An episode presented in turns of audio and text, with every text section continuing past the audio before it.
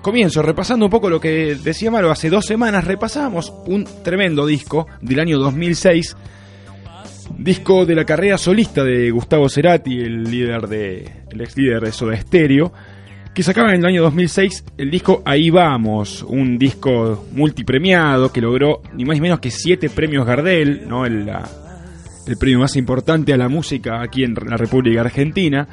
Entre los que estaban el mejor álbum de rock, la mejor canción del año, por crimen, claro, mejor disco del año, mejor artística de etapa, entre otras, otros grandes premios que, que ganó Ahí Vamos de Cerati. Con la particularidad de que contamos de que fue disco de platino antes de salir a la venta, ya con las reservas de que hubo de ventas, el disco ya alcanzó ser un disco de platino. Y un disco que sin duda volvía a la parte más rockera de, de Gustavo Cerati, algo más similar a los primeros discos de, de Soda Stereo, con una guitarra bien, bien presente y una música más bien simple en cuanto a su estructura, este, pero muy compleja en el sentido de la cantidad de arreglos y, y lo perfeccionista que, que se notaba que era Gustavo Cerati y se notaba mucho en este disco Ahí Vamos. Repasando el año 2006, tuvimos noticias como el robo al Banco Río, este famoso robo catalogado como el robo del siglo. ¿Te perdiste la crónica, Maru? Me perdí a full ese capítulo de nuestra historia argentina, impresionante, ¿no? Tremendo ese, ese robo en el cual este nada, robaron, atacaron las 145, más o menos 145 cajas fuertes, en realidad cajas de seguridad que se llaman, este, que estaban en el sótano del banco y escaparon los, los, los delincuentes en ese momento por un túnel subfluvial que desembocaba en el río de la Plata, mientras simulaban una toma de rehenes dentro del banco y la policía esperaba expectante afuera sobre qué hacer y una vez que entraban y entraron al banco, eh, ya los, lo- los ladrones ya no estaban más ahí en el, Sé que no debería decir esto así tan a lengua suelta, pero qué genios, ¿no? definitivamente y decir, bueno, en realidad no, si hubiese venido la semana pasada, la otra, eh, hubiésemos coincidido porque yo un poco decía lo mismo y un poco explicaba que eh, hay como una conciencia colectiva en decir, che, no estuvo tan mal, se lo merecían en cierto sentido porque, pará, loco. Tanta producción. Tremendamente producción sí. y dando detalles. Bueno, el que quiera repasar cómo fue la crónica lo puede escuchar en el blog que, que está, está subido. Medio con duda lo dije. Repasamos también, bueno, la, la triste este, noticia que tuvimos en el año 2006 de la desaparición de, de Julio López el 18 de septiembre. Este, luego de haber dado su testimonio que incriminaba a varios policías y exmilitares, este, y que sirvió también para la condena de, de a y que justamente un día después de, la- de que lo condena al ex militar, este, desaparece Julio López, que hoy sigue en esta condición de desaparecido y con muchísima falta de, de información y de noticias sobre el tema, de resolución sobre el tema. Hablamos un poco de deportes. Este, estuvo, salió por teléfono nuestro columnista de deportes oficial, el señor Agustín Guirlanda, y nos habló un poquito del retiro de algunos jugadores, tanto en tenis como el, ex número uno André Agassi, como de Zinedine Zidane también, en la, de la selección de Francia, y recordó un- una goleada histórica en el Clásico de La Plata, el famoso 7 a 0, que todavía hoy los pinchas siguen gozando a su eterno rival de barrio y que fue un año glorioso para el pinche ya que también salía campeón a final de año ganándole la final a Boca. Todo esto gracias, recordado gracias a, a Agustín Guirlanda que nos acompañó. Pero esto fue ya hace dos semanas, hoy ya es un nuevo día, hoy es un nuevo capítulo y les propongo, Estoy emocionada. les propongo empezar a decir cómo se pueden comunicar en caso de que quieran, ¿no? Estoy emocionada porque se pueden comunicar con nosotros. ¿Cómo? De un montón de maneras. sí, es verdad. pueden comunicarse con nosotros a nuestro teléfono que es 4301-9917. Hace dos semanas lo dije yo y no tuvo onda. Yo no sé decirle estas cosas. Eh, Pero yo soy bueno. como la, la promotora, la Sí, rubia del programa. No, no, para nada, para nada, somos mucho más, pero bueno, eh, esto realmente lo tengo que reconocer que lo hace También mejor que yo. eh, pueden comunicarse con nosotros a través de nuestra nuestra nuestro Facebook, nuestra página de Facebook que es FM997 Che Barracas Bien. o también Aire Che Barracas ahí. En una nos ponen me gusta y en una nos solicitan amistad. Y clave que no dijimos es el blog, donde quizás no nos podemos conectar, pero sí pueden revivir todo lo que ha pasado, no solo en Discoterno, sino en toda la programación de Totalmente. Y también desde ahí pueden escuchar la radio online y también desde ahí pueden Bien. bajar la aplicación del celular. Bien, cosa que antes no estaba eso, No esa estaba. opción, ¿o sí? Gracias Bien, bien a hecho. nuestro querido compañero Santiago, Sí. que nos dijo un día, pará, no está la aplicación de celular para, acces- para acceder. Ahí subimos la aplicación al blog, es chebarracas.blogspot.com.ar. Excelente. Aquellos que tengan iPhone, cosas así, demasiado paquetas para el país que vivimos, no, no es No apto. pueden escuchar nuestro y, programa. no y no estoy en desacuerdo con Caretas. eso. No, no, bueno, Y nuestro Twitter, para el que es tuitero, arroba chebarracas. perfecto. Ahí están todas las plataformas de redes sociales. Y entrando un poquito y concentrándonos en el programa que vamos a tener hoy. eh, un poco me había pasado esto la, hace unas semanas de sentir el orgullo de poder dedicarle el programa a artistas como, como los que hemos dedicado. Cerati es uno de los ídolos, creo, o por lo menos para mí es uno de los ídolos que tengo musicalmente hablando. Compartido un poco con una banda como Los Redondos y una tercera banda que es desde no, no me gustó toda la vida, sin embargo, hace 10 años que escucho esta banda y me ¿Esta? sí, ¿Esta, la, esta la que re- la que repasamos hoy y me parece realmente de, de lo mejor que Esos son mis favoritos. que actualmente este, están en, están juntos y siguen tocando, cosa que no venía pasando en los últimos programas de Disco Eterno, veníamos repasando discos de bandas ya terminadas, o bueno, el caso de, de Gustavo que ya no está acá. Pero hoy me parece que es la banda, que si no es la número uno, pegan al palo de, de rock más importante de, de la, de la República Argentina y con una carrera gigante, completamente llena de, de éxitos y llena de muy, muy buen rock. Si uno habla de rock en Argentina, inmediatamente la cabeza se te va a esta enorme banda. Que además, Calculo que hay varios que te podrían discutir esto. con algo, está bien. Yo creo, yo creo que no me lo van a discutir. Yo creo que no, me no lo van a discutir. Yo no creo que otro elegiría como primer lugar quizás un La Renga, puede ser, pero que discutirme que es una enorme banda de rock y que uno cuando piensa en rock argentino asocia con esta tremenda banda es indiscutible. Además tiene su génesis en una banda emblemática de, de, Argentina del rock nacional como es Sumo y teniendo esas raíces, cómo no generar luego un este nada, una excelente agrupación como, como lo es la banda liderada por Ricardo Mollo y Diego Arnedo, Espectáculo, un espectáculo el programa de hoy. que hoy vamos a, a tratar. Se trata de la banda de Divididos. En el año 1991 sacaba su segundo disco de estudio llamado Acariciando lo áspero y que arrancaba ni más ni menos que con la canción que escuchamos a continuación. Esto es rock, esto es rock, pero esto es rock de Divididos. Como lo dice en la planadora del rock, esto es el 38 de Acariciando lo áspero, acá en Disco Eterno, quédate que recién empieza.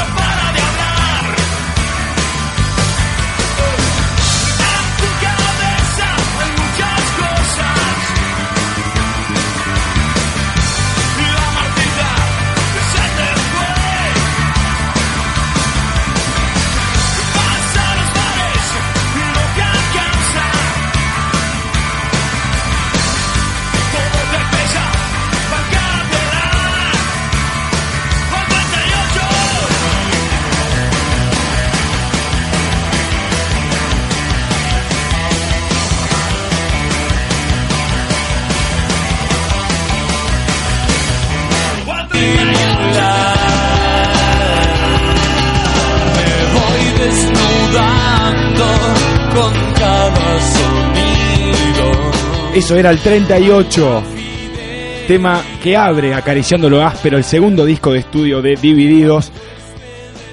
Que bueno, en realidad lo que hace el 38 es una apertura de, de un disco que tiene esta, lógica, ¿no? Esta lógica de, de rock bien, bien fuerte, clásico, una batería muy, muy presente y marcando un ritmo muy bien arriba, un power impresionante, con la voz de Moyo inconfundible, esa voz que para mí quizás no sea un gran cantante técnicamente, pero para mí es uno de los mejores intérpretes de la República Argentina. Un tipo que canta desde la boca del estómago, desde las entrañas, se siente que sale esa voz potente, este, y que ha mejorado muchísimo en lo que es su calidad. Uno compara el disco, este mismo, Acariciando lo áspero, y escucha Amapola del 66, el último disco que editan hace un pocos años divididos, y es increíble la, la calidad, como ha mejorado su voz. Mismo uno cuando lo va a ver en vivo a, algún lugar, este, se manda cada cosa, Moyo con la voz que que realmente es muy es para destacar, ya no es el, el cantante perro que, que algunos antes decían y que gritaba para nada, no, no, no, en absolutamente. Les comento que para algún cuelgue que dice quién le sabe esto de Divididos o cómo surge Divididos, les comento que surge a partir de la de la disolución de Sumo, esta banda liderada por Luca Prodan, en la cual se encontraban y formaban parte Ricardo Mollo y Diego Arnedo, el bajista, este, que luego de la, de la muerte de Luca, en el 87, en diciembre del 87, y ante la inevitable separación de Sumo, aunque tocan una vez más en Córdoba, si no me equivoco, este, toca la agrupación sin, sin Luca, lo, cual sería el último show de, de Sumo. Este, los diferentes este, artistas que componían la banda empezaron a preguntarse qué iban a hacer a continuación. Este, algunos, como Petinatos, que se fue para España y formó una banda por allá. Algunos este, formaron una banda llamada Las Pelotas, banda que todavía no hemos repasado aquí en Discoterno, sin embargo se lo debemos, creo, a, a Las Pelotas y en cualquier momento va, va a venir. Hoy es nuestro primer Divididos igual. Hoy también, sí, sí, tal cual. Recomendamos que recién hicimos un disco de cada banda, recién vamos. Vamos por partes, ahí- ahí- vamos por partes, dijo Jack. Y. Y Diego Arnedo, junto con, con Ricardo Mollo, deciden juntarse a ensayar en el barrio de Hurlingham, de donde son oriundos. Y junto con una batería electrónica que usaban en ese momento, tecnología de punta, casi te diría, ¿no? No, no abundaban. Comenzaban a ensayar y empezaron a formar algunos temas. Cuando esto empezó a tomar forma, eh, nada, se pusieron de acuerdo que necesitaban este un baterista, ¿no? Ponerle presencia de una persona a la batería. No podían presentarse en vivo con una, con una batería electrónica, una base de batería electrónica y ellos sonar arriba. Por lo que llamaron a Gustavo Collado, quien fue el primer integrante de la batería, el primer este, titular batero de la, de la agrupación Divididos. Y ahí forman lo que se llamó La División en un primer momento y luego quedó con el nombre de Divididos. Tocaron por primera vez en 1988, en junio del 88, en un pub de Flores. Y lo fue a ver casi nadie realmente, tenían todavía muy poca repercusión en esta época. Sin embargo, empezaron a tocar bien seguido en, en diferentes pubs y, y lugares del underground de la, de la música y muchos seguidores de Sumo continuaron con una cierta fidelidad hacia Divididos y lo siguieron yendo a ver, mismo porque, porque este trío, tremendo trío, tocaba muchos temas, por ejemplo, Divididos por la Felicidad o Mañanas en el Abasto, pertenecientes a, a la obra de Suma, la obra de Luca, que era cuando se, la gente más se descontrolaba, ¿verdad? Cuando tocaba estos temas. Y tras más de un año, casi un año y medio de tocar y tocar eh, en, la- en la- en los sectores del underground del rock, lanzan su primer disco llamado 40 dibujos ahí en el piso. Y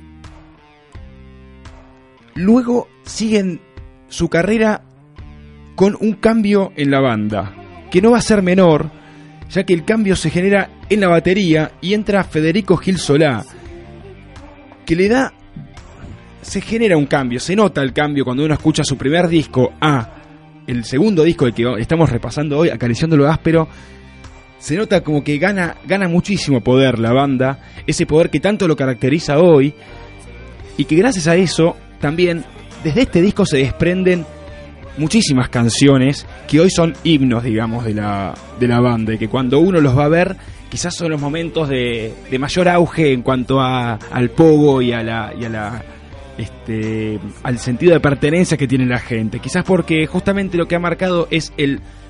Ha marcado los pilares del estilo de Divididos. Un estilo bien rockero, bien fuerte, con una materia bien, bien marcada. Que sin duda, por lo menos, si estás en el bondi escuchando Divididos, te hace mover la gamba, pisando cada vez más fuerte el piso. Así editaron Acariciando lo áspero junto a, Gil Solá, este trío de Arnedo, Moyo y Gil Solá grababan Acariciando lo áspero en el año, en el año 1991.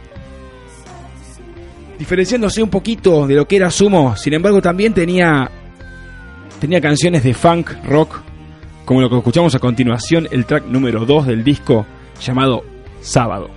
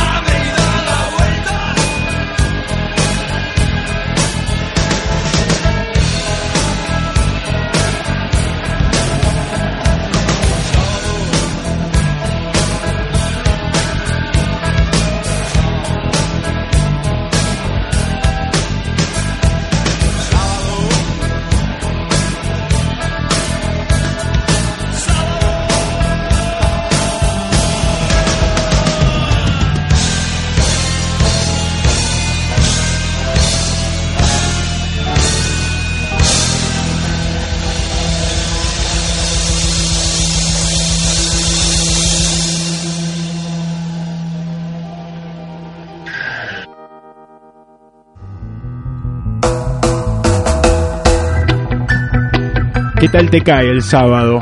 Y así escuchándolo así, calculo que bastante mejor, ¿no? Muy bueno, muy bueno. Estaba pensando mientras escuchaba este tema el título del disco, Acariciando lo áspero. Estaba pensando en este ejercicio de memoria y de situar el disco en el contexto. ¿Qué pasaba en el 91 que nos hacía pensar en algo semejante a Acariciando lo áspero? ¿Qué se les habría pasado por la cabeza? ¿Usaste alguna vez esa frase en tu vida personal en algún momento o no? Yo no la he es muy usado. mi estilo, pero calculo que lo podría haber usado mucho y pensaba que en esa época más. Yo me he sentido muchas veces acariciando lo áspero. Este. so- sí, muchas Mm, sí. veces. Vos también, lo relacionaba con este comentario que te decía fuera del aire, que siento que Divididos es una banda muy, pero muy, pero muy urbana. Ajá. El rock nacional, cal- calculo que yo por lo menos lo siento como muy urbano, un rock Sí. muy urbano. Sí. Hasta podría ex- extenderme y decir el rock tiende a ser bastante urbano. Es verdad, sí, tiene sus bases mundiales, tiene bases en las, en las grandes urbes, sí, en las grandes ciudades, sí. como estilo musical, digamos, Sí. ¿no? También si uno se sitúa en la mitad del campo, no es una música que va tanto con Bueno, el clásico. entorno. Y, y- y además se basa en lo eléctrico, ¿no? Se basa en guitarras eléctricas, amplificadores, distorsiones y pedaleras. Pero ¿sí? dividido y, Divididos y todo tiene algo más urbano para mí. Como una cosa de fusión con lo urbano. Yo creo que coincido un poco con eso, por ahí por el estilo también, por las letras también. Sin embargo, nunca descuidaron y sobre todo eh, en el disco posterior al que hoy repasamos, que los lanzan, si no me equivoco, en el 93, La Era era Boludez, se llama. Otro título para tratar y por qué, ¿no? La Era era Boludez en el 93. Eh, donde retoma temas de, de Atahualpa Yupanqui y siempre es un tipo que está muy ligado al folclore este argentino, a música que se escucha más bien en el interior y además no para de, hasta hoy en día, no para de hacer giras por el interior del país, este en pueblos no tan este, grandes, ¿no? Estamos hablando de pueblos como Tilcara, un lugar que Sí. a Moyo le gusta muchísimo, reconocido, o mismo en Jujuy, que hasta le he dedicado un tema este, particularmente a, a Jujuy. Así que como que hay como esa dicotomía y por eso también creo que tiene tanto éxito en todo el territorio argentino, quizás porque muestra ese respeto y La diversidad. sí, totalmente, Sí. totalmente. Este tremendo trío que ha sacado ocho, ni más ni menos que ocho discos de estudio, más varios discos en vivo, contando DVD incluido en el Luna Park. Este, hay un montón para escuchar de Divididos para vos que estás del otro lado y no, no sos muy fan de, de Divididos, te recomiendo empezar a escuchar, te diría cualquier disco, quizás el que hoy repasamos a gusto personal y según la crítica especializada, que no me considero uno de ellos, es el mejor disco junto quizás con la, la era, la, era de la boludez, disco posterior, inmediatamente, inmediatamente posterior a este, eh, marcando como que en esta época de Divididos era una época en la cual tanto Moyo como Arnedo de unos 30, 35 años están en plenitud creativa y además que marcan bien, bien este un estilo musical que, que perdurará durante este, durante toda su carrera de Divididos y además que va a representar, por más que Divididos hasta toca chacareras en alguno de sus discos, eh, sin embargo, lo que representa y cómo se lo conoce a Divididos como la aplanadora del rock es por discos y por temas como contienen este- estos discos, ¿no? Y de vuelta quiero repasar un poco el tema de contacto con nosotros para ver si Activamos. a ver si te, a ver si te copás del otro lado, amigo, amigo, que estás escuchando del otro A lado. llamarnos, a mandarnos un mensajito. Porque después siempre la excusa es que no lo dicen demasiadas veces, ahora te lo vamos a repetir. Después Santiago aquí me dice Sí. que estoy mucho en Facebook, pero estoy agitando las redes sociales para ver si nos contactan, nos dicen su opinión sobre esta banda espectacular. No es eh, cualquier cosa lo que le estamos preguntando, ¿no? Es No. como su opinión sobre esta gran banda, tampoco es para Para explayarse un montón. desairar así la invitación. Así que ya saben, estoy esperando con el dedo en el mouse Poniendo F5, F5, F5. F5, F5, que nos escriban al Facebook en FM 997 Che Barracas Sí. o en Aire Che Barracas Sí. o en el Twitter en arroba Che Barracas o en el mail FM Che Barracas Y si tenés ganas de llamarnos por, te- llamarnos por teléfono es al 43019917. 17. Yo me lo aprendí de memoria. Les propongo seguir escuchando eh, Acariciando lo áspero. Disco que incluye muchísimas canciones famosas, de que luego se hicieron famosas con el tiempo de, de Divididos, entre las cuales, sin ninguna duda, está la canción que escuchamos a continuación, que ni hace falta que lea el título porque lo dice Ricardo Amoyo mucho mejor que yo.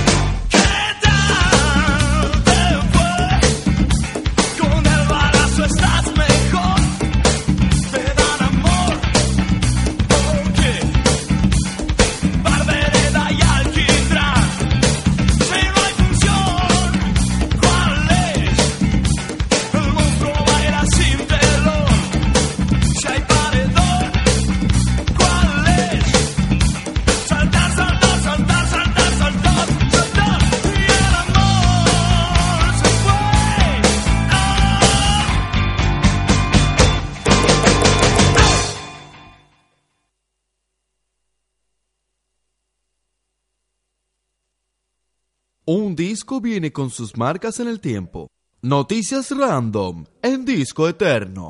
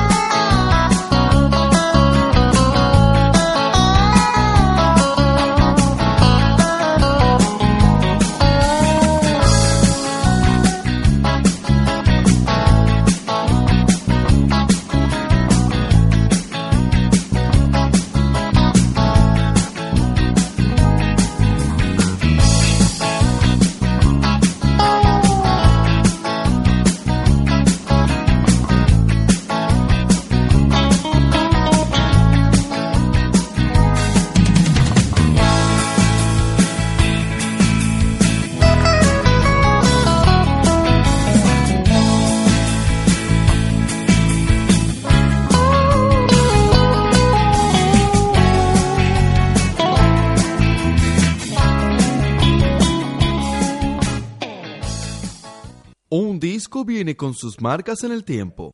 Noticias random en disco eterno.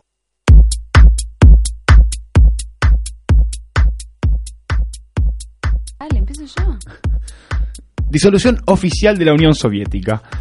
La desintegración de las estructuras políticas federales y el gobierno central de la URSS culminaba su proceso con la declaración de independencia de naciones como Letonia, Ucrania, Bielorrusia y Kazajistán. El 7 de diciembre de 1991 se firmaba un nuevo tratado y el territorio que quedaba de la Unión Soviética pasaba a llamarse Rusia. Durante la jornada del 15 de mayo se realizó el censo, el octavo censo de la historia argentina que estaba estipulado para un año antes, pero que por problemas pre- presupuestarios se debió postergar. En este censo se introdujeron por primera vez preguntas relacionadas con la cobertura de salud y la situación previsional. Sus resultados mostraron que la población creció 14%, dando un total de casi 33 millones de habitantes en todo el suelo argentino. Despedida de un crack del fútbol local. El 5 de mayo en la ciudad de Avellaneda jugaba su último partido de fútbol Ricardo Enrique El Bocha Bocini, jugador emblemático del Club Atlético Independiente. Bocini jugó casi 20 años en el club, con el cual logró ganar 5 Copas Libertadores, 3 Intercontinentales y un Mundial en el 86 con la selección nacional. Sin duda, uno de los jugadores más distinguidos de la época. El 21 de julio en Santiago de Chile se juega la final de la Copa América 1991, en la que la selección nacional, sin Diego Maradona, pero con Canigia, Simeone y Batistuta, entre otros, vencía a Colombia por 2 a 1 y se consagraba campeón de esta competencia por décimo tercera vez en su historia. Primeros pasos para el Mercosur. El 26 de marzo en Asunción del Paraguay, cuatro presidentes sudamericanos, Carlos Menem de Argentina, Fernando Collor de Melo de Brasil, Andrés Rodríguez de Paraguay y Luis Alberto Lacalle de Uruguay, firman el Tratado de Asunción que crea el Mercado Común del Sur, un proceso que permitía a estos países potenciar sus economías y sus relaciones mercantiles. El 24 de noviembre, el brillante cantante, compositor y líder de la banda Queen, Freddie Mercury, fallecía en su casa en Londres a sus 45 años de edad por una bronconeumonía. Un día antes, el artista había sacado un comunicado público declarando que padecía el virus HIV-Sida. Recital gratuito de Soda Stereo. El 14 de diciembre, el grupo de rock liderado por Gustavo Cerati con motivo de su gira disco de perdón, de su gira de su disco Canción Animal, realizaba un recital gratuito en la avenida 9 de Julio, a la cual asistieron más de 250.000 personas, el récord de más personas en un recital gratuito hasta el día de la fecha. En 1991, la película El silencio de los inocentes arrasaba en los premios Oscar. La película, protagonizada por Anthony Hopkins y Jodie Foster, lograba cinco de los siete premios a los cuales había sido nominada, incluyendo el de Mejor Director, Mejor Actor, Mejor Actriz y Mejor Película del Año. El 21 de marzo fallecía Leonidas Fender. En el estado de California, en Estados Unidos, moría el inventor y luthier norteamericano que fundó la compañía de fabricación de instrumentos eléctricos Fender. Sus guitarras eléctricas, bajos y amplificadores diseñados desde 1950 continúan dominando la música popular más de medio siglo después. Sin su aporte instrumental, el rock and roll hubiera sonado definitivamente distinto.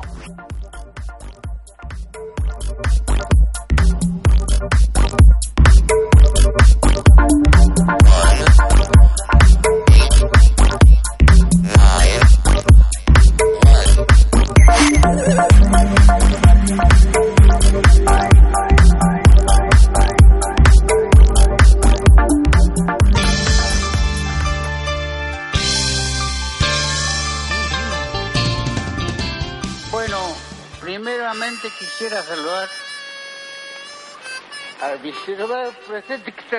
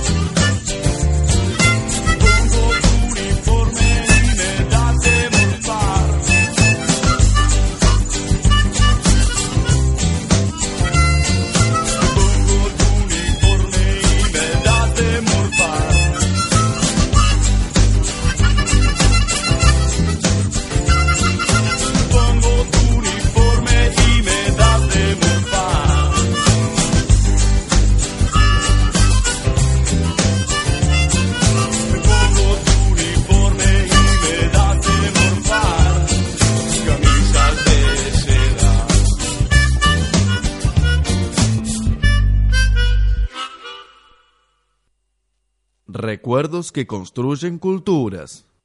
Haciendo memoria. Desde en 1983 Disco a Eterno. 1989 pagamos intereses por más del 4% del Producto Bruto. Pero a pesar de ello, seguíamos acumulando atrasos y elevando vertiginosamente la deuda total. Esto ocurrió hasta fines de 1989. Desde entonces, la deuda pública se ha mantenido prácticamente constante, porque los atrasos en intereses que se siguieron acumulando se compensaron con las reducciones de deudas logradas a través de las privatizaciones de Entel y Aerolíneas Argentinas. Durante 1992, este año, la deuda se reducirá en más de 10 mil millones de dólares gracias a las quitas conseguidas a través del Plan Brady y de las nuevas privatizaciones. Vean lo que ocurrirá de aquí al año 2000. Una deuda que a fines del año 91 representaba 58% del Producto Bruto, a fines de este año alcanzará solo el 41%. Al final de 1995 se reducirá al 29% y en el año 2000 será de apenas el 19%.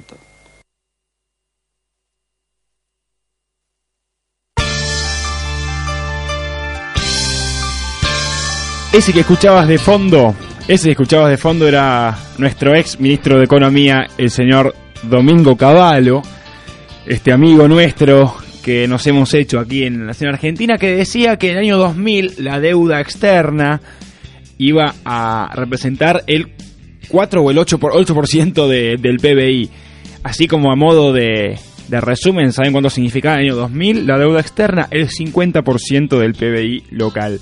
La deuda que recibió eh, en el 89 el menemismo era de alrededor de 65 mil millones de dólares genera fuertes opiniones. y la dejó la dejaron en el 2000 con 150 mil millones de dólares, algo así como el 120% más. Gracias a qué? Al plan Brady. ¿Quién era Brady? ¿Quién era Nicholas Brady? El jefe del tesoro del gobierno norteamericano. Ni más ni menos. Él fue quien impulsó este plan de reestructuración de deuda, no solo para Argentina, para varios países de Latinoamérica con deuda externa. Y esto era la, este era el enorme plan y el genial plan de, de, de Nicholas Brady, que obviamente cuidaba sus intereses, pero como bien decía la canción que antes sonaba El burrito de Divididos, el burrito sencillo va solito al corral, buscando el amo bueno que le dé libertad, y así se comportaba el gobierno menemista de 1991, año en que Divididos sacaba acariciando lo áspero, y un poco eh, la idea de, de empezar con Caballo es porque, bueno, es como la entrada para este bloque generalmente que, que dedicamos a, a la política y a la economía. Este, y esto es un discurso que se dio en 1991, el Plan Brady justamente, en todo un contexto de privatizaciones, convengamos que veníamos de la hiperinflación de Alfonsín, de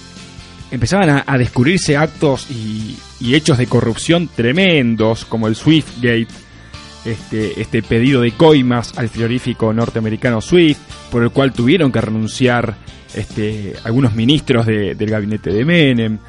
También tenía que, tuvo que renunciar el secretario privado del presidente, el señor Miguel Ángel Vico, involucrado con una venta al Estado de leche no apta para el consumo. Eh, se descubre que varios famosos se han beneficiado con la importación de autos para, para discapacitados, así consiguiendo alrededor de un 40% de descuento en estos autos de lujo, obviamente. Y entre todas estas noticias, en los diarios, ¿sabe qué pasaba? Diego Armando Maradona era detenido por consumo de drogas. Dígame si le suena esto. Un poco de caos en cuanto a la corrupción del gobierno actual en ese momento, en el año 1991. Parémonos en 1991. El gobierno actual se descubren muchísimos años, eh, actos de corrupción, pedidos de coima, los diputados truchos que votaban una cosa en que, que en realidad no eran diputados, eran los secretarios de los diputados que iban a votar en lugar de los diputados. Una, bueno, más o menos así se manejaba la política en ese momento. Y de repente aparece la noticia de que Maradona es detenido con drogas y eso ocupa durante dos semanas enteras las primeras planas de los diarios. Bueno, Díganme ustedes si les suena o no les suena y díganme si no es cíclico ¿eh? la, la historia argentina. Todo, es, todo esto, y como decía, en un contexto de también de privatizaciones, ¿no? Las empresas más importantes del Estado estaban em- comenzando a ser privatizadas. Eh, tal es el caso de, de los ferrocarriles, de IPF que iba a ser posterior, de la empresa, las empresas de gas, o sumi- del suministro ¿qué de gas y entre muchas otras. Pero este para esto igual hoy tenemos eh, el agrado de comunicarnos con Sergio Nicanor, ¿verdad? Que creo que está en línea ya. Sergio, ¿nos escuchás? Sí, te escucho. ¿Qué, tal? ¿Cómo estás? ¿Cómo estás? ¿Todo bien acá, Santiago? Y Maru, aquí a mi lado, estamos al aire aquí en Disco Eterno. La Nica, buenas tardes, bienvenido a Disco Eterno. Muchas gracias. Gracias por atendernos. Y un poco estaba comentando, Nica, estamos repasando el año 1991, dis- eh, Ujú. año en que Divididos sacaba su segundo disco, Acariciando lo áspero, y es como el bloque este que dedicamos a recordar un poco la economía y la política de 1991. Y un poco trataba yo de hacer un poco el resumen de lo que era el contexto, pero justo gr- gracias a que me entendiste y me salvaste un poco, porque creo que nos vas a ayudar mucho más.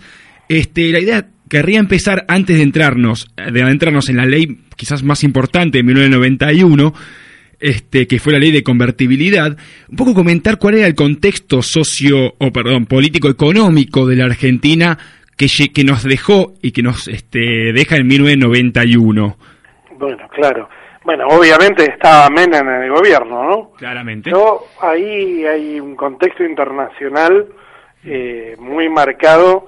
En primer lugar, porque hay que recordar que muy poquito antes, en el 89, había caído el muro de Berlín y es que el 91 es el año de la implosión de la Unión Soviética. Claro. Con lo cual, a nivel mundial, lo primero que vos tenés es que se suponía que Estados Unidos quedaba supuestamente por largo tiempo con una superhegemonía planetaria, es decir, no tenía rival.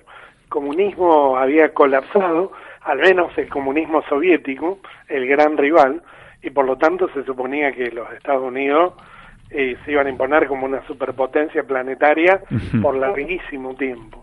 Eh, muy ligado a eso está lo que se dio en llamar el consenso de Washington, Claro. que era una serie de recetas a nivel mundial que justamente se condensan en el 90-91, que planteaban, entre otras cosas, que todos los países tenían que seguir esas propuestas elaboradas en Washington y que básicamente eran el tema de eh, profundizar el libre comercio y abandonar el proteccionismo, privatizar las empresas estatales, permitir que el capital financiero a nivel mundial se mueva libremente, generar condiciones para tener superávit fiscal, es decir, que los gobiernos recauden más de lo que gastaban Claro. en el fisco y obviamente esto para poder hacer frente a los vencimientos de la deuda externa, deudas externas que se habían multiplicado en la década del 70 y el 80, es decir, el clásico recetario neoliberal que justamente se condensa en los 90.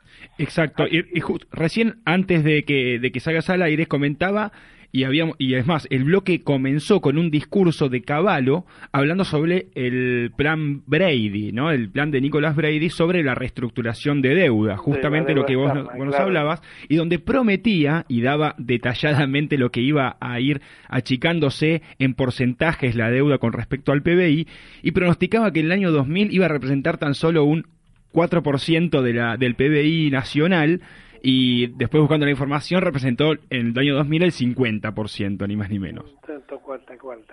Sí, Un poco- tremendo. Un poco lo, lo insólito era que eh, Nicholas Brady era el jefe del Tesoro de Estados Unidos.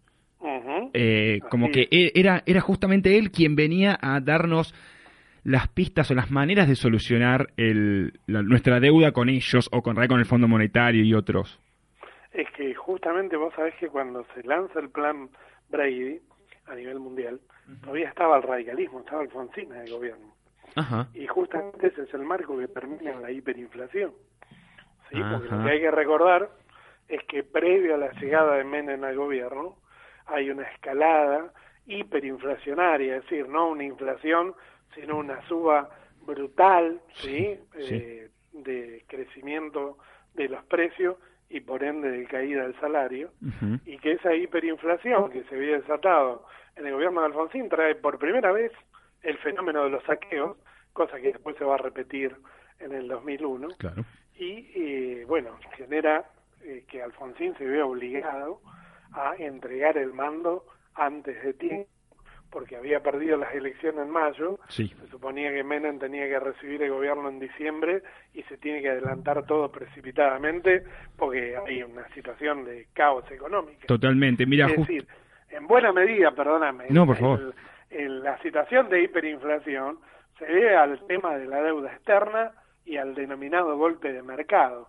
Hmm. Haciéndola corta, el endeudamiento es enorme, el radicalismo no llega a pagar los vencimientos, hay una amenaza de los acreedores externos y hay grupos locales, sobre todo los bancos y los sectores agroexportadores, que son los que tienen acceso a dólares, que no liquidan los dólares en el mercado interno, provocan una fenomenal suba del dólar y caída del peso, una reiterada corrida bancaria y la suba del dólar se traspasa a los alimentos. Eso es la hiperinflación del 89. Exactamente, y acá tengo, mira, justo estaba leyendo un dato mientras vos nos explicabas que dice, en 1990 el costo de vida aumentó un 1350%. Imaginémonos lo que es, lo que va del año, en un año complicado, donde no estamos viendo una hiperinflación, ni mucho menos, pero estamos, digamos, eh, en una situación muy compleja, de donde los- el costo de vida está subiendo muchísimo y se calcula un Está hablando 40%. arriba del 40% de inflación Y, anualizada. y mirá los problemas que nos está trayendo a nosotros, a la gente común, ese, ese, ese aumento. Imaginémonos un 1300%, bueno, es realmente caótico, ¿no? Y un poco, y quiero repasar algo que me habías dicho y que, que- que no lo quiero dejar pasar por alto, que es esta, este, este dominio casi parecía mundial y total de Estados Unidos este, en cuanto a, a- a económico y político, en cuanto a las relaciones, y un poco no, no representa esto o, o no fue lo que convenció al gobierno menemista de decir, bueno, tengamos las mejores relaciones posibles con Estados Unidos y démosle todo lo que ellos quieren. Es que yo creo que la hiperinflación del 89, y hay que recordar algo poco recordado, Menem tuvo en el 90 otra hiperinflación. Ajá. Eh, o sea, el primer ministro de Economía de Menem, Roy, Sí. que era del grupo Bungibor, y después Rapanelli. Después vino Herman González. Estamos hablando de tres ministros de Economía antes de Caballo y la convertibilidad. Tuvo una hiperinflación en el 90. Con lo cual, en realidad, hay dos hiperinflaciones. La del 89 y la del del 90-91. Claro. Ahí hay dos señales. Una para las clases populares, un mecanismo de disciplinamiento, porque vos podés ver que tu salario se evapora en cuestión de días. Y eso genera terror y disciplinamiento social. Tremendo. Es decir, si alguien te promete que va a frenar la inflación, en principio, si vos ves ciertos resultados de eso, estás dispuesto a aceptarlo, o por lo menos amplios sectores van a estar dispuestos, que eso es lo que va a hacer la convertibilidad Claro. va a frenar a un costo terrible, que ya vamos a analizar, la inflación.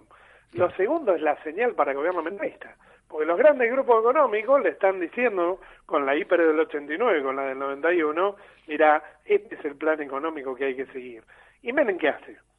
Hace absolutamente todos los deberes, y es más, hace más deberes de lo que les piden. Es decir, este, aún más de lo que le pedía Estados Unidos, aún más de lo que le pedían los grupos económicos, ¿no? Ese es el marco del lanzamiento de la convertibilidad del 91. Perfecto. Y vos mismo te das el pie, entonces, para explicar per- eh, concretamente en qué consistía este plan de convertibilidad, recordando un detalle, porque mismo yo a mí me cuesta, yo soy, yo nací en el 88, te comento, Sergio. Ajá. Entonces, esto, te imaginarás que lo toco de oído gracias a, a los libros, ¿no? Libros de texto que he leído en, en- en mi vida. Pero no lo he vivido concretamente. Pero tengo entendido que cuando se lanza la ley de convertibilidad todavía no teníamos el peso, ¿no? ¿Verdad? Estaba el austral todavía. Exactamente, el austral que había puesto Alfonsín en 1985, Claro, que había cambiado la moneda. del famoso plan austral, exacto. Bueno. ¿cómo entonces, en qué consistía exactamente y concretamente, digo, el, eh, la ley de convertibilidad? Bueno, básicamente se cambia, o sea, se vuelve al peso, se abandona la moneda del austral y se fija una paridad cambiaria de paridad fija e inamovible por ley de un peso, un dólar. Lo que significa, explicado en términos lo más simple posible, que la Argentina renuncia a su soberanía monetaria. ¿Por qué? Porque en primer lugar no va a poder devaluar, ni mucho ni poco. No puede moverse de esa paridad de que un peso valga un dólar. Pero además, renuncia a la emisión de moneda, lo cual significa que por cada peso circulante, el Banco Central tiene que tener en su reserva un dólar que sirva para equiparar esa emisión. Claro, como. Lo cual, sí, sí, significa atar totalmente tu economía a la variable del dólar, obviamente a la política económica estadounidense. ¿Se entiende? Vos no podés emitir dinero, dinero, vos no podés evaluar, vos no podés hacer política monetaria. Claro. Pero además hay algo aún más grave. Para sostener el uno a uno, vos dependés de que ingresen dólares al país. Ah, claro. Justamente por eso, para sostener el dólar, es que vamos a entrar en un nuevo ciclo de endeudamiento externo, porque esa es la gran mentira de Caballo y de los grupos económicos. Ellos te dicen, miren, vamos a frenar la inflación con esto, vamos a poner una caridad cambiaria inamovible, no emitimos más moneda, no le damos más en la máquina de hacer billete, vamos a frenar la inflación, vamos a importar más, vamos a hacer una apertura, como van a llegar más productos importados, más baratos, los precios van a bajar y con eso vamos a frenar la inflación. Pero además, para atraer dólares, ¿qué prometen? Porque eso está encadenado a la convertibilidad, las privatizaciones. Es decir, la llegada de dólares masivos se garantiza, primero que nada, vendiendo el gas, vendiendo el petróleo, los ferrocarriles, la aerolínea, el agua, la luz eléctrica, es decir, todas las empresas estatales, para atraer dólares y a los grandes grupos económicos a que vengan a la Argentina. El tema es que cuando las privatizaciones se acaban y te pagan la compra de esas empresas con bonos de la deuda, para seguir manteniendo el uno a uno, vos tenés que seguir endeudándote. Claro, pues- Por eso Menem va a arrancar con 60 mil millones de dólares o Sí. algo alrededor de esto Sí. y va a terminar duplicando la deuda externa en el 99 con alrededor de 120 mil millones de dólares. Claro, porque lo que demandaba esto es liquidez de dólares, no una cuestión de confianza, no una cuestión de bonos, no una cuestión... Es liquidez, es que vos vengas y pongas tu guita de tu empresa o de lo que quieras, pero poner una guita directamente acá en Argentina. Totalmente, y además la manera de atraer capitales en la época donde predomina el capital financiero es subir la tasa de interés bancaria que ofrece para que vengan capitales especulativos. Tema- Primero llegan por las privatizaciones y después llegan por la especulación financiera. Pero nunca por una apuesta productiva, digamos. Absolutamente. Ni que Ya fuera no que se trata... claro, ni que fuera que yo ahora confío en que van a venir las inversiones, ¿no? Pero que ni siquiera había un llamamiento a- en ese sentido a- al capital productivo. Es que el punto es que el capitalismo en esa época, y por supuesto sigue siendo así hoy, es un capitalismo que ya no busca inversiones en sectores industriales para profundizar el mercado interno, como podía ser en la época del desarrollismo, sino que lo que predomina es invertir en bienes comunes de la naturaleza, minería, agronegocio con el desastre que generan, o en la especulación financiera, Claro. lo cual significa que así como entran y generan ganancias especulativas, así de rápido se van Claro. cuando el contexto cambia. ¿Se entiende? Ya no es la lógica donde predominaba, y igual esa lógica tenía muchos problemas, Sí. inversión en una industria, generando un puesto de laburo y produciendo en el mercado interno, aunque eso significaba extranjerizar tu economía, sino que ahora es mucho peor. Y cuando digo ahora, estoy hablando de capitalismo que se va consolidando a partir de la crisis de los 70 en adelante y sigue siendo igual hoy. Por lo tanto, creer que van a venir inversiones productivas, fruto del endeudamiento, es una falacia total y absoluta.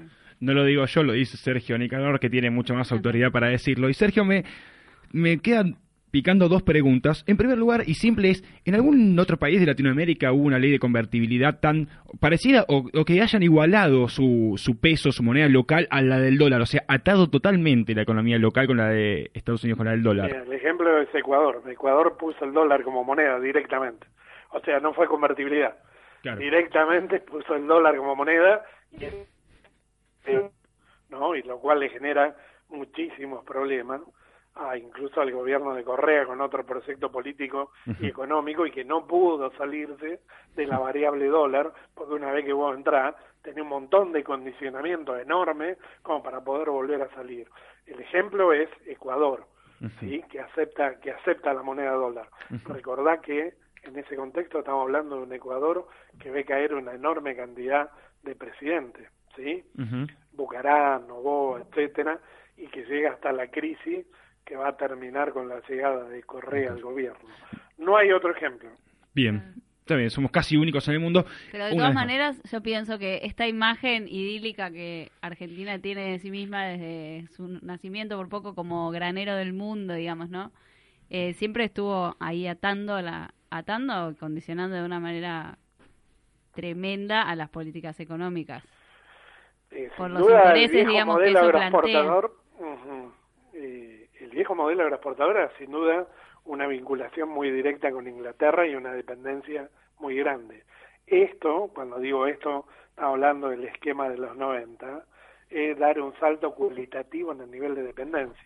A ver, vos tenés un endeudamiento colosal, vendiste absolutamente todos los recursos estratégicos que tenía, petróleo, gas, transporte, minerales, energía, etcétera, achicaste la industria local enormemente por un proceso de apertura de importaciones y generaste un aumento notable del desempleo y una brutal caída del salario.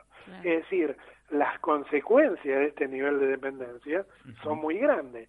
El problema es que Menem va a ser reelecto porque al frenarse la inflación, con la memoria que quedaba de la hiperinflación, hay sectores sociales dispuestos a tolerar la convertibilidad por un tiempo. Cuando llegue el segundo gobierno, esa convertibilidad, el desempleo, la caída del salario, lo que trae ese esquema es insoportable. Recordemos que del segundo gobierno de Menem aparece Cutralcó en el 96, Tartagal en el 97, los grandes puebladas y cortes de ruta, y el fenómeno de los cortes de ruta en la provincia de Buenos Aires y la expansión del movimiento piquetero en el 98. Es decir, en el segundo gobierno de Menem se está generando un nivel de conflictividad producto de lo que trae este esquema que va a terminar por estallar con De la Rúa que mantiene la convertibilidad, Claro. que mantiene al mismo ministro de Economía, lo vuelve a poner a caballo como ministro de Economía y que termina con el corralito, el 19 y 20 y el 2001. Pero lo que está en el 2001 es el esquema de la convertibilidad que puso Menem. Te escucho y me da un poco de miedo para el año que viene, porque me, me haces recordar que en el 95 Menem gana y es reelecto, y me da un poco de miedo para el año que viene y también para dentro de tres años, donde quizás también haya gente que, que todavía es capaz de decir que esto era lo necesario y era, este, lo, era la única salida posible, es la que Macri ha tomado eh, económicamente hablando, la que ha tomado para salir adelante supuestamente en el país, y me da miedo que ciertos sectores que hasta son este, hoy en día perjudicados crean y voten a favor de este tipo de, de políticas que hoy estamos escuchando que parece, parecieran ser bastante repetitivas, porque me hablas de algunas este, pautas y económicas que realmente tienen mucha similitud con la con la actualidad, con la actual gestión de, de la política económica. La misma política económica estalló en el 82 con la dictadura, estalló en el 89 con la primera hiperinflación y estalló en el 2001 con el esquema de convertibilidad de Menem Caballo. Te- Eh, es una, son todas esas lógicas muy similares.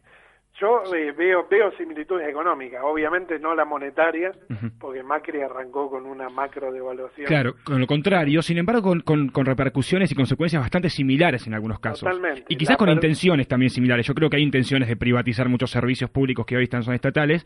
Sin embargo, bueno, eso Sí, si no avanza más con las privatizaciones es porque desde el menemismo para acá, y esto no se modificó enormemente en el kirchnerismo, la economía está altamente extranjerizada. Y Sí. los servicios públicos, salvo IPF, salvo aguas, etcétera, en líneas generales Sí. continuaron estando en manos extranjeras. Pero no es alocado presuponer que en algún momento que se sienta con fuerza, el macrismo quiere incluso retroceder en lo poco que se avanzó a nivel de recuperación del Estado, ¿no? Sergio, y la última, para ir cerrando y no, no quitarte más tiempo, quería preguntarte, quizás parezca medio pavota, para decirlo así la pregunta, pero vos crees, y te lo pregunto principalmente por el año 91 y por las políticas económicas que llevaron adelante, que también se podría preguntar para este tipo de gobierno, ¿vos crees que había una, ¿cómo decirlo?, una mala intención? ¿Realmente había intención de vender el país? ¿Sabían lo que estaban haciendo históricamente hablando? O sea, cuando uno hace las cosas y, y es funcionario público, creo que tiene que tener una responsabilidad histórica, ¿verdad? Uno sabe que está tocando y escribiendo la historia de un país. ¿Vos crees que estaban, eran conscientes de lo que estaban haciendo o realmente creían que iban por el buen camino y a Argentina le iba a ir bien con este tipo de políticas? Mira, yo no sé si eran conscientes de cómo iba a terminar. Ahora que sabían las consecuencias sociales que esto iba a traer, no me cabe absolutamente ninguna duda. De hecho, lo primero que hacen las empresas privatizadas es despedir enormemente personal y eso es parte del acuerdo que traen las privatizaciones, que les permitan despedir Claro. y reducir casi un 40-50% la planta de personal. Fíjate que yo te hablé de Cutracó y Tartagal en el segundo gobierno de Menem. Sí. Esos dos pueblos eran pueblos petroleros, todos ex empleados de IPF. Es decir, estalla en muchos lugares en el segundo gobierno fruto de la política de desempleo que las propias empresas privatizadas empiezan a hacer. Eso está planteado desde el vamos. Lo que quieren es carta blanca para reducir costos. Está planteado en el proyecto de privatización. Y era muy consciente de que obviamente la apertura de la importación y poner un peso, un dólar, implicaba abaratar la importación Claro. y destruir buena parte de la industria, industria nacional. nacional. Eso lo tenían absolutamente claro. Con lo cual, no sé si habían pensado la magnitud de lo que iba a terminar sucediendo en el derrumbe del 2001, 50% de pobreza, 25% de desempleo, etcétera, etcétera, pero sí eran conscientes de los terribles costos que esto iba, iba llevando adelante. Bueno, y ojalá que, que con tu ayuda este, y con este programa también empiecen a concientizar y a entender que ese tipo de políticas lleva a, esta, a estas consecuencias y lo empiecen a entender el electorado argentino. No sé qué porción le estaremos comunicando esto, pero espero que a, a una mayoría, por lo menos a la mitad más uno, con, con tal de que estas políticas dejen de, de presionar a los, que, a los que más necesitan. Sergio, te agradezco muchísimo el enorme tiempo, es un agrado siempre hablar con vos este, y ojalá que se repita esto. Bueno, gracias por haber llamado. Un abrazo grande. Gracias, Sergio Nicanor. Chau. que nos dedicó un buen rato y nos explicó, Nicanor, perdón, que nos dedicó un buen rato y que, que nos explicó un montón sobre lo que fue el plan de la convertibilidad y un poco el contexto sociopolítico y económico de la Argentina en 1991. Repasamos un poquito de qué estamos hablando. Estamos hablando de Acariciando lo áspero, disco, segundo disco de estudio de Divididos, el cual tiene una canción que se llama Paraguay.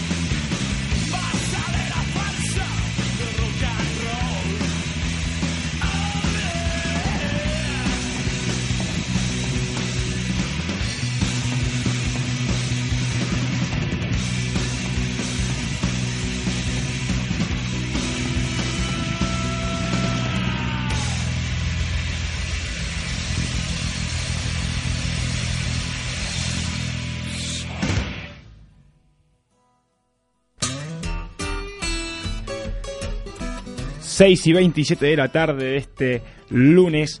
Gran charla recién con Sergio Nikanov, ahora lo digo bien y me corrijo. Este, para relajar y distender un poquito, vamos a hablar un poco de temas de color, ¿no? Cosas más banales. Estas, Prendo enseguida. ese aplauso significa que, Que sí. que te gusta, ¿no? Este, este- hablar de pavadas. Que Y- no, puedo hacer, si querés lo puedo poner en estos términos. A ver.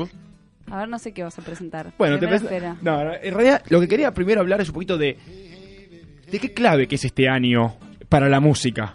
Para, no te- para la música, ¿por qué? Porque no solo acariciando lo áspero, que es un enorme disco, quizás, como decía yo, uno de los mejores de Divididos de la historia de Divididos, sino también porque eh, se ha sacado enormes discos en todo el mundo. Por ejemplo, la banda Guns N' Roses, una de las bandas de hard rock más importantes del mundo, sacaba lo que fue su disco doble llamado Use Your Illusion, Usa tu ilusión. Un disco doble que tiene tremendos éxitos como Don't Cry, November Rain, Knocking on Heaven's Door, Stranger. Uno de los discos, si bien más oscuros de la banda, también el que, el que más éxito en cuanto a, ventas este, tuvo de- en su historia la, la banda Guns N' Roses.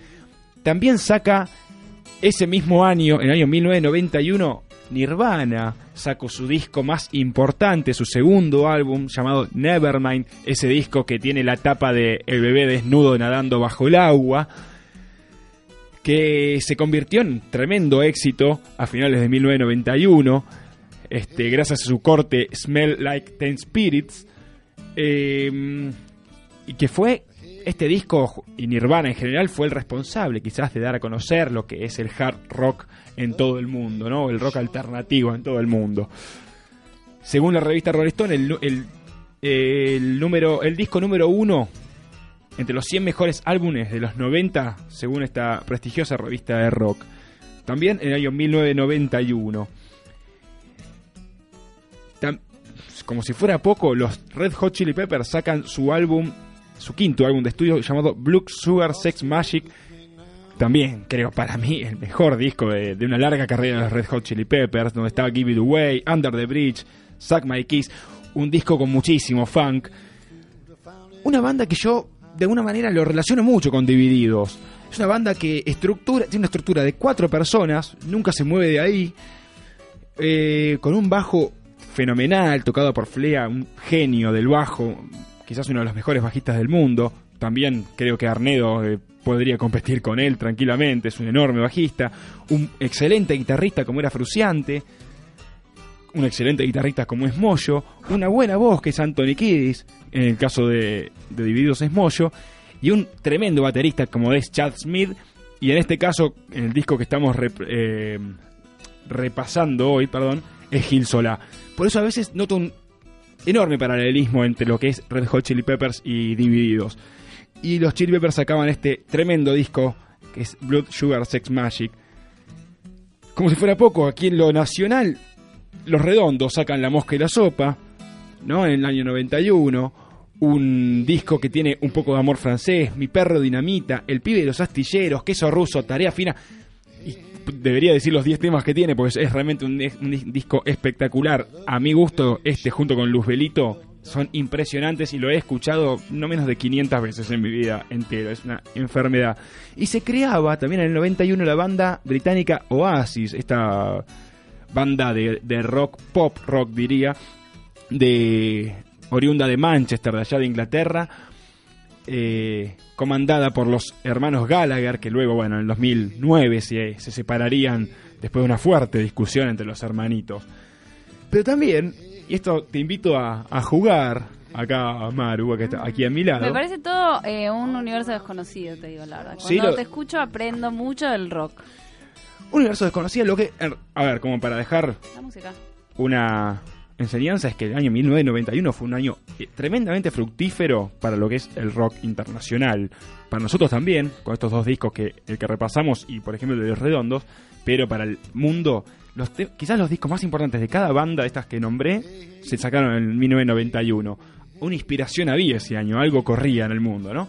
Pero te decía, hace que te voy a decir, te voy a tirar un nombre Esto me gusta. Son nacimientos. Vamos a repasar nacimientos. Juguemos. Si yo te nombro a Funes Mori, ¿sabes quién es? Sí, ¿Quién es? no sé decirte, pero sé. Lo- lo- no tenés ni idea quién es, ¿no? Sí. No tenés ni idea.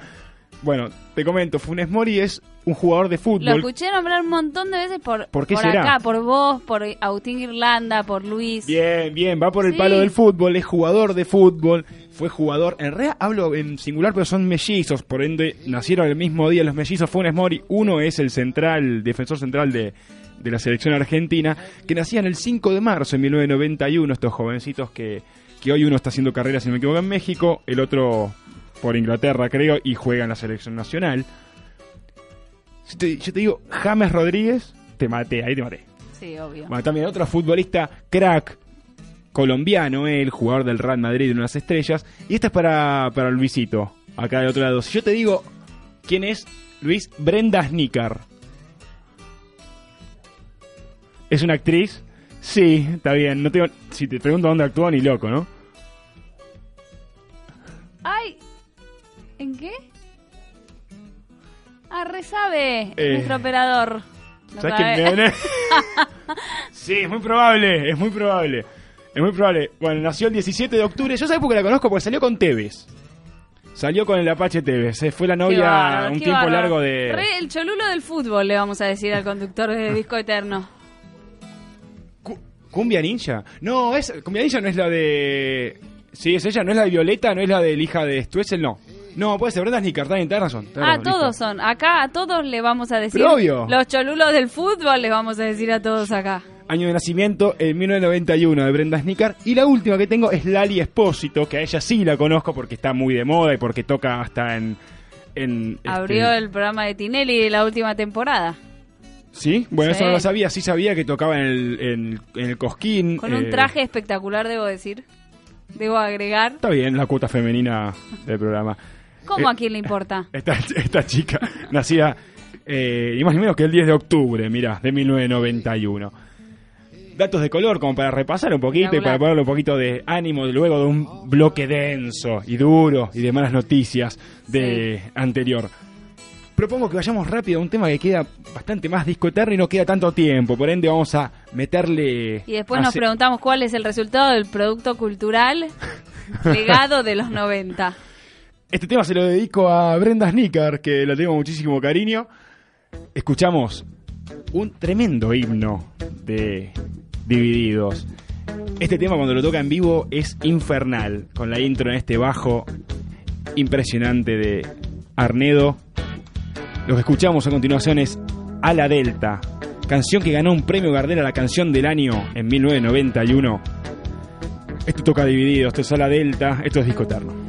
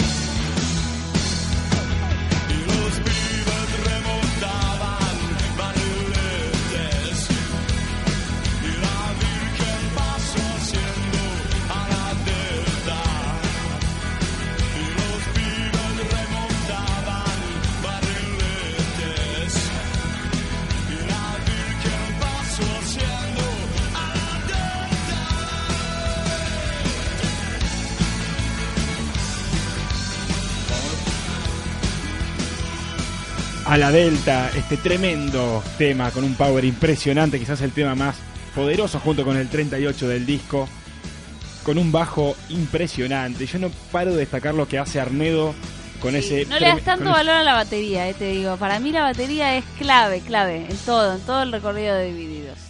Es probable, es probable. El otro día lo fui a ver el sábado y Sobre todo no, en vivo. no me puedo concentrar ¿En otra eh, en los tres. Es como que me cuelgo viendo a uno y no lo puedo creer, luego me cuelgo viendo durante tres temas a otro, es cada uno hace...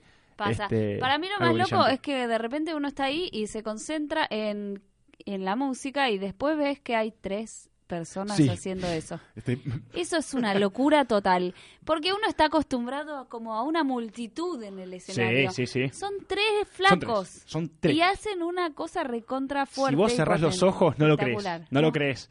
Porque es distinto en los discos, hay ciertos arreglos, hay samplers, hay bueno, hay una consola, se, se arregla cada cosa y hay arreglos Son distintos, hay otros instrumentos. En vivo suenan excelente, hacen los repertorios muy, muy parecidos a lo que suenan en los discos y lo hacen tan bien que... Divididos y yo un solo corazón. Así. Divididos y disco eterno, un solo corazón diría yo. Entonces, pero volvimos para hacer algo muy pequeñito que es un repaso de tres noticias muy cortitas. Una, como para que te orientes vos que no te acordás bien del 1991, qué pasaba exactamente. Vos no te acordás, chiquilín. Yo no me acuerdo nada. Eh, Gabriela Sabatini llegaba a la final de Wimbledon, la única mujer argentina en llegar a este torneo, que la perdía con, con Steffi Graf, con la alemana Steffi Graf, perdía la final.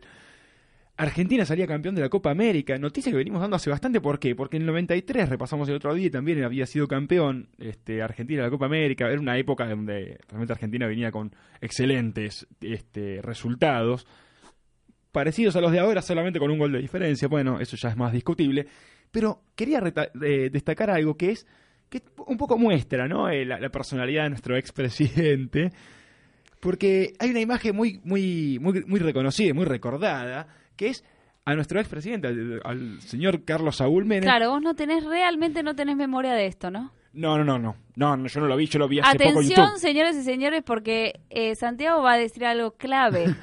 clave, está anclado en el inconsciente de cualquier argentino nacido antes del 80 seguro. ¿Se acuerdan de nuestro expresidente manejando su Ferrari Testarossa roja yendo hasta Pinamar a 180 kilómetros por hora? Justamente jugando, yendo más rápido de lo que realmente puede, porque hay una, hay una, hay una Está en línea que- con el comentario de la estratosfera. Es brillante. Bueno, ese era nuestro expresidente que quería, para que alguno dice, ¿qué es exactamente 1991? Eso, eso, a, a Menem Me hablando lleva, en la me lleva a la pregunta que le hacíamos a Sergio Nicanov si, si, vos pe- si, si él pensaba que había conciencia en el resultado de las políticas económicas aplicadas y, y yo pienso que claramente no.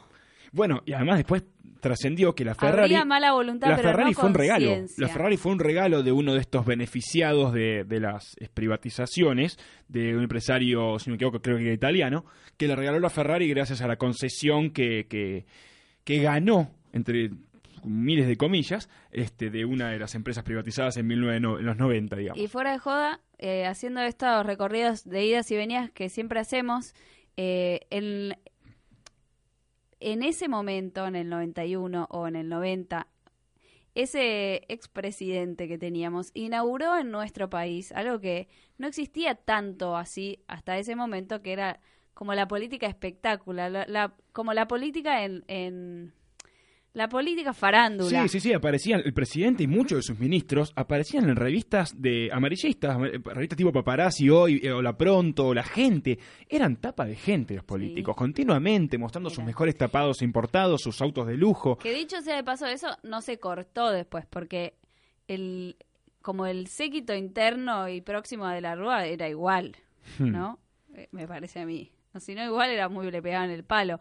Pero que eso fue muy recordado luego, eh, el día de la asunción de, Mac- de Mauricio Macri, con la invitación que se hizo como a toda una gama de funcionarios y gente próxima al Teatro Colón para hacer ese Ah, festejo claro. íntimo, porque ahí también estaban invitados eh, muchos personajes de la farándula, tipo Valeria Massa, que nada tenía que ver. Tipo Susana Jiménez y Mirta Legrand. Claro, pero en todo caso uno puede pensar, Susana Jiménez y Mirta Legrand hacen programas de interés general, entrevista, no tienen como algo. Hmm. Valeria Massa no nunca hizo un programa, nunca condujo un programa de interés general, No.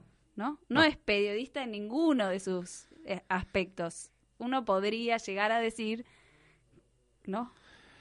El Bueno, menemismo es el en menemismo en su, máxima, eh, en su expresión dentro de los 2000, de, de la década del 10, si se va a llamar así. Continuamos con un poquito de música, escuchemos Azulejo. A vos que te gusta la batería, este es el tema de la batería. ¿Sabes por qué te lo digo? Por esto siguiente. Mira, escucha, Azulejo.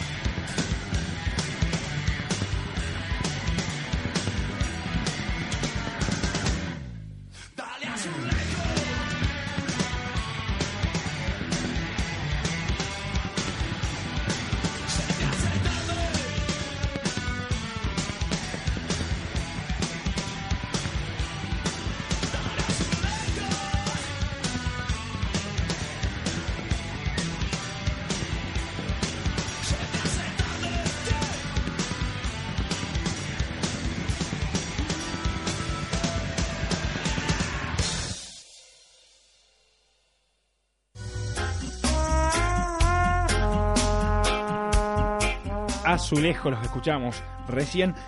Último bloque de Disco Eterno. Y lo quiero hacer bien rápido porque lo, teníamos preparado un repaso de lo que fue la televisión, lo que se llama la TV Argenta en 1991, porque hubo programas muy emblemáticos y muy recordados. Muy emblemáticos. Para, a ver, ¿con cuál querés que empiece? Como por ejemplo, vamos a empezar con los más infantiles, de abajo para arriba, con el show de Yuya, por ejemplo. No te gusta nada. No, no, no, me encanta, me encanta. Olvídate, o sea, toda mi infancia yo quería ser una paquita. ¿Hasta qué edad se podía ver Yuya? ¿Tenías 15 años? ¿Eras muy grande para ver Yuya? Llega un momento, sí, Sí, eras muy medio- grande. Ah, bueno, sí. Llega no. un momento en que, en que, horror, horror. Eh, Llegaba un momento en que no podías parar de repetir sus canciones en tu mente. O sea, se te metían en la cabeza y no había chance. Por ejemplo, tenía una canción que decía así: Indio, hacer barullo. Barullo. Tremenda, chicos. Sí, es verdad. Es verdad. Eh, lo veían los nenitos. Es para nenitos. Sin embargo, uno ya de 15 años lo veía con otras intenciones. Bueno, pero si uno miraba, había. eh, era como todo una rubiedad, diríamos. Sí, sí, no era muy argento, ¿no? Era. Bueno, ya rubiedad, es- bueno, menos brasilero, imagínate, ella era brasilera. Yo creo que eso no puede pasar. No, no volverá a pasar nunca en la historia de, de la televisión argentina que un extranjero, sobre todo un brasileño, Sí. le tenga tanta fama. Pero bueno, imagínate lo que pasó, por lo que pasó Flavia Palmiero, que era su competencia principal. Rubia también se moría de la envidia, ¿entendés? Porque no alcanzaba el éxito que alcanzaba Yuya. A tal punto que llegó a, a la difamación total, o sea, y durante muchísimo Ah, ¿sí? tiempo, Yuya y Flavia se peleaban mediáticamente, se mandaban acusaciones fuertes del tipo abuso infantil, las dos Eh. cargan con... Si ¿En digo, si digo bien, Luis me va a acompañar en esto, cargan las dos con rumores, digamos, de este orden, mucho antes de que Flavia Palmiero saliera con... Qué desleal. con Macri. Qué desleal, igual. No se hace, o sea, presenta pero pruebas, no lo competencia podés. Fuerte, fuerte, y, y así. ¿Qué, qué más? Soy una enciclopedia televisiva. grande pa. No, Grande Paz, tremendo. Grande pa. Sí. Tira semanal lanzada en 1991, tengo acá, y emitida hasta 1994, durante cuatro años. eh. Venía pensando, era realmente tremenda porque además había ahí un cruzamiento de clase, no sé si se acuerdan. No. que él era el padre de tres viudos, si no me equivoco. Tenía dos candidatas. Ah. Una era la empleada que trabajaba en su casa y cuidaba a sus hijas, Sí. que era del campo o de alguna provincia que no recuerdo Y bien. la otra, Y la otra era ricachona. Sí, una ricachona de Recoleta, mala onda Yo no vi Grande total. Pa, yo no vi Grande Pa, pero me la juego y se quedó con la pobre. Por supuesto. Se, se conformó un núcleo Las familiar. novelas no cambian más, boludo. Hace, pasan 25 años y son las mismas, la misma Pero historia, me, loco. me quedé reflexionando mientras venía para acá pensando en el programa de hoy que el otro programa emblemático del 91 es la banda del Golden Rocket. Es verdad, es verdad. Tanto la banda del Golden Rocket, que un programón, ¿no? Para todos los que... programón para, para mí que tenía 10 años. Se le cagan de risa, del- ¿entendés? No, venía pensando, dos programas que la verdad no tenían mucha profundidad. Sí. Cristian, porque ya era un adulto responsable, punky como es ahora, no, no veía rubia por la televisión, digamos.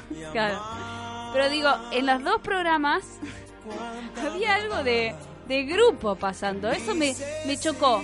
O sea, en plena entrada, como umbral al neoliberalismo, individualismo a tope, los dos programas de la televisión, o sea, más codiciados, así, masivos. No me voy a detener en mi argumento. Los dos programas hablaban de, de un núcleo familiar no convencional que se terminaba conformando a pesar de todas las dificultades y un grupo de amigos que también lidiaban con todas las dificultades de la vida. Me, Diego, me Diego Torres, Adrián, Diego Torres, Adrián Suárez y Fabián Veno, los tres Todo personajes. ¿Sabés que le agradezco yo muchísimo a, a la banda del Golden, del Golden Rocket? Es la aparición en televisión de la señorita Araceli González. Eso se lo. Eso se lo voy a agradecer toda la vida. Digo Ah, porque no tenés recuerdo de Gloria Carrá, seguro. No, creo que hay una canción muy conocida de Gloria Carrá, pero soy un desastre. No, no me metas en, no, no me queda, no me dejes en offside. Y el último que quería repasar es Pará, y te digo más. Adrián Suar eh, hace su entrada a través de la banda del Golden Rocket. Era actor y... ¿no? Sí, pero eso no se lo agradezco a la No, banda. no, es más, si no hubiese digo- existido Suar, quizás Polka no existiría, vos, quizás todas las que novelas de en los ese 90. momento la televisión argentina le da lugar a Adrián Suar como actor y a, A Pergolini. Tal- cual. Y me hace pie para decirte que la TV Ataca, ese programa de que, que arranca en 1991, conducido por Mario Pergolini, acompañado de Juan Di Natale, Pipo Chipolate, Chipolati, perdón, y ellos dos. ¿Y qué podemos decir que pasó? No tengo ni idea. Se consolidaron como magnates de los medios de comunicación en la Argentina. También quién estaba y quién y quién estaba compitiendo en esa época con Pergolini, Marcelo Tinelli, conduciendo el show de eh, ay, se me fue el nombre. El ¿Cómo se- show de Videomatch. No, era- no era Videomatch todavía, me parece. Era el anterior, el que tocaba música. Ritmo de la noche. Ritmo de la noche, perdón. Ritmo de la noche. Y competía con Ritmo de la noche, era justamente la TV Ataca. Claro. Y ahí comenzó como esa rivalidad Pergolini-Tinelli. Y Suar que surgía, y qué bárbaro, ¿no? Es- Qué bárbaro. en Y Cris definitiva, Morena, no me acuerdo si no era la misma época que este programa. que Cristian seguro me va a mirar con cara de juiciosa, pero eh, ¿cómo se llamaba? Jugate conmigo. Que los Jugate, tipos jugate, jugate, iban, per- iban colegios y se deslizaban como en un fango de colores. Era muy divertido verlo. Yo me imagino que participar sería divertido, porque yo era muy chiquita igual. ¿Por qué no lo hacía antes para ver todas esas joyas de la televisión? No, eh, bueno, también hoy revisamos eh, todo lo que es la, la era de la convertibilidad Sí. y lo que es el inicio de una época sombría en nuestro país. Digamos que los productos culturales no, no iban a ser grandes gemas de la cultura universal. Esto también agradezco a la televisión argentina. Es una gran cortina. Dígamelo pero es una gran cortina. Es un tema ochentoso que yo lo escucharía antes. Un pregoliche y yo te escucho esto. Te voy a traer la tapa del disco original de este tema. Me hubiese gustado tener 5 o 10 años más en mi vida, lo tengo que confesar. Bueno, pero ya los vas a tener y vas a recordar los productos culturales del 90. Gracias, sí, sí, no, gracias porque encima ya me estaba. Es muy lindo el tema, pero me estaba irritando el cerebro. Che, fue el resumen lo más completo y resumido posible de, de la TV Argenta de 1991. Propongo volver a la buena música. Escuchemos a Divididos, último tema del disco Acariciando lo áspero. Y claro, un guitarrista como, como Ricardo Mollo tenía que rendirle homenaje de alguna manera a uno de los mejores guitarristas que tuvo la historia este, de la música mundial, como es Jimi Hendrix. Y aquí hace un cover de este astro de la guitarra, astro de la música, haciendo Voodoo Child, tocado por Ricardo Mollo, interpretado por Divididos. Canción que cuando la toca en vivo, eh, Mollo hace también malabares con la guitarra como lo hacía Hendrix y toca con la boca o toca con una zapatilla que le tirás y hace esas cosas igual de igual de cómico como lo hacía Hendrix. Escuchamos la versión de Divididos de Voodoo.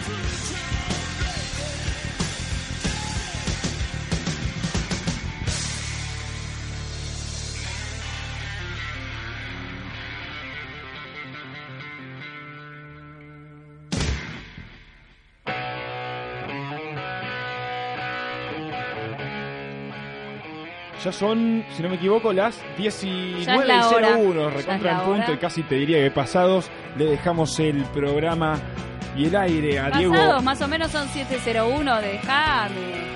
Bueno, a mí me gusta Un más puntual. poquito, de robar Eh, cámara. Le dejamos el aire aquí a Diego Abrego con este Under, Under, de, Re- Under Resiste Radio. Under Resiste Radio. este, dándole poco de aire justamente al al under, al under de la música, al under del arte. Este, Gracias por acompañarnos una vez más. Como siempre, lunes tras lunes acompañando. Gracias eh, una vez más a Ale y a Facu que ayuda mucho en la producción material, como lo digo yo. Gracias a Luisito que como nos siempre, opera. Como siempre. Y por no faltar nunca. Y también gracias a Magda que nos hace el aguante infaltable. Sí, Hoy no se manifestó todavía hasta ahora, pero se manifestó a la mañana. Pero está, está, está ahí. Ya eh, te está otro puenteamos. Está del otro lado, sí, está del otro lado. Bueno, les agradecemos muchísimo eh, el aguante de todos los lunes. El lunes que viene estaremos saliendo al aire con un nuevo disco eterno que, que ya está seleccionado y que ya está preparando y que esperamos que va a ser un excelente programa como, como siempre esperamos que sea, porque realmente laburamos mucho para eso. Nos encontramos recién en 7 días con un nuevo capítulo de Disco Eterno, donde repasamos un enorme disco del rock nacional con su contexto para recordar un poco lo que nos pasaba. Tengamos conciencia que para eso sirve también este programa, ¿eh? Eh, para, para elegir mejor todos los días actuales hay que escuchar y repasar un poquito el pasado y recordar y aprender de los errores que hemos cometido. Un poco se trata de eso también, Disco Eterno. Muchas gracias, nos encontramos en 7 días en FM Che Barracas. La noventa y nueve punto siete.